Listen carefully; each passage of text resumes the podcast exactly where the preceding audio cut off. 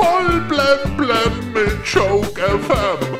Dein täglicher Comedy Newskick. Heute im Studio. Ja, guten Tag, mit Heiner Knallinger. Gestern war Tag der Deutschen Einheit. Ja, ein Feiertag an einem Sonntag. Also, da davor habe ich dann jahrelang Solidaritätszuschlag bezahlt.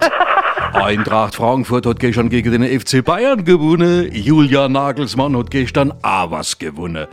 Ein erstes ernstes Gespräch mit den Bayern-Busse. In Holland verkauft die Supermarktkette Lidl ab sofort keine Zigarette mehr. Ja, da müssen die rauchende holländische Lidl-Kunde wohl oder übel auf Käsestange umsteigen.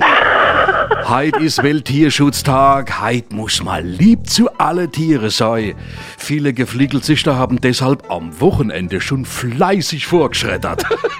Günter Klum, der Vater von Heidi Klum, hat in seiner Heimatstadt Bergisch Gladbach ein Restaurant eröffnet. Ja, da gibt's wahrscheinlich neben dem Kinderdeller auch ein Modeldeller.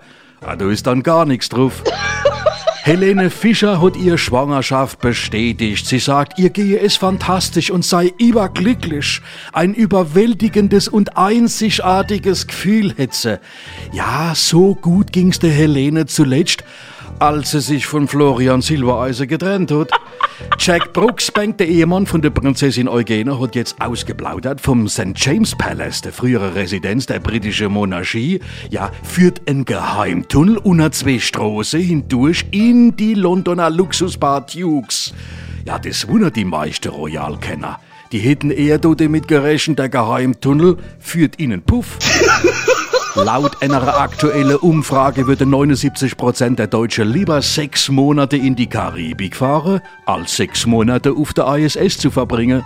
Ja, so ein Aufenthalt auf der ISS wäre natürlich auch viel günstiger als ein Strandurlaub. Weil man im Weltall keine Kurtaxe zahlen muss. Und kommen wir noch zum Wetter.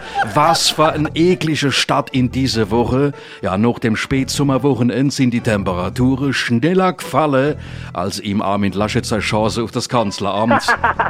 Ja, geil. Voll blem blem auf Joke FM und auf joke-magazin.de.